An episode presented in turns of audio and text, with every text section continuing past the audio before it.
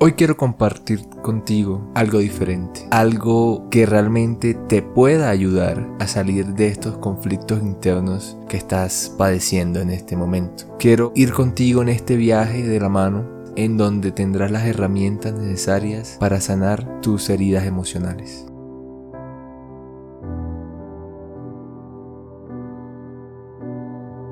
Desde el inicio de nuestra existencia, venimos de la mano del dolor. Desde nuestro nacimiento hasta el último día de nuestras vidas, el dolor es una constante, ya sea físico o emocional. Pero el dolor físico tiende a sanar de manera natural. El cuerpo está diseñado para curarse a sí mismo. Pero, ¿qué pasa con el dolor psíquico, con el dolor del pensamiento, con el dolor de la mente, con el dolor emocional? Ese es un tema un poco más complejo. El dolor emocional duele más porque no solamente duele la mente, sino también duele el alma, duele la existencia, duele la vida misma, pero a pesar de todo, las heridas emocionales también tienden a sanar, solo que en muchas ocasiones nosotros somos los que impedimos que ocurra este proceso.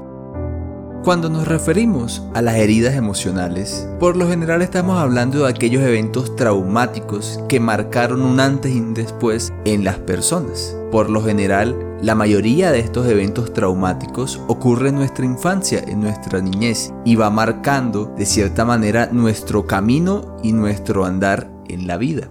Estos eventos traumáticos pueden ser abusos, la muerte de alguien, malos tratos, experiencias negativas, pero de cierta manera, en la vida ocurren estos. Ocurre esto de manera continua, de manera diaria, no son eventos aislados. ¿Qué es lo que sucede? Cuando estos eventos ocurren, pero la persona no tiene las herramientas necesarias para afrontarlo, no tiene y no sabe cómo hacerle frente a esto que está viviendo, es donde se origina la herida emocional. Estas heridas emocionales, de manera natural, van sanando a medida que vamos creciendo. Al momento que poco a poco entendemos cómo es la dinámica en la que nos rodeamos, ciertos puntos en los que teníamos conflicto se van resolviendo de manera natural. Aunque en algunos el proceso es mucho más complejo. ¿Qué es lo que sucede? Cuando no podemos solucionar o no sabemos cómo solucionar un problema, ocurren una serie de mecanismos de defensa que usa la mente para poder seguir avanzando. Entre los más comunes encontramos la evitación, encontramos no resolver el problema, como se dice coloquialmente, dejarlo para mi yo del futuro. Pero al evitarlo, al no afrontarlo, lo que hacemos es darle más poder, darle más fuerza y llegar al momento en el que un problema pequeño que se había podido evitar habrá generado una gran catástrofe en tu mente, ocasionándote diversos problemas, entre los que encontramos ansiedad, depresión y diversos tipos de trastorno. Estas heridas emocionales también pueden llegar a infectarse de cierta manera y es donde se agrava un poco más la situación. Como anteriormente dije, los problemas que conlleva la no resolución de, estos, de estas heridas ocasionan muchos problemas de ansiedad, muchos problemas de depresión, mucha dificultad a la hora de las relaciones afectivas, puede generar varios problemas en el sueño, pensamientos obsesivos, inseguridades, miedos, una desconfianza en general y una actitud defensiva o una actitud agresiva ante las diferentes situaciones.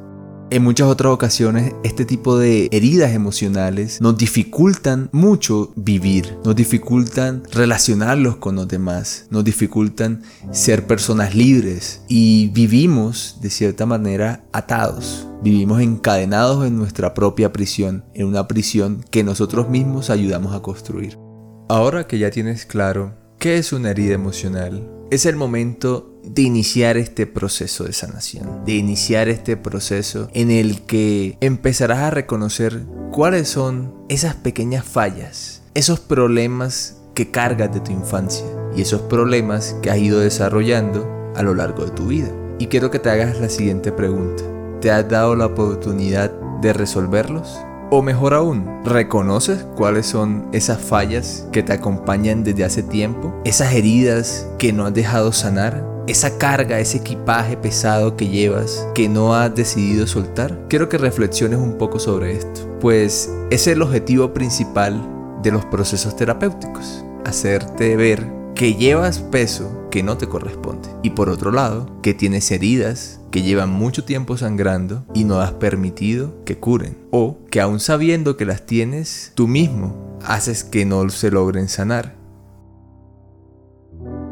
Para finalizar, quiero invitarte a que realices un pequeño ejercicio. Este ejercicio consiste en que vas a buscar un espacio silencioso, un espacio en el que te encuentres seguro y te vas a sentar ahí. En este espacio vas a cerrar tus ojos y vas a mantener una respiración tranquila y controlada.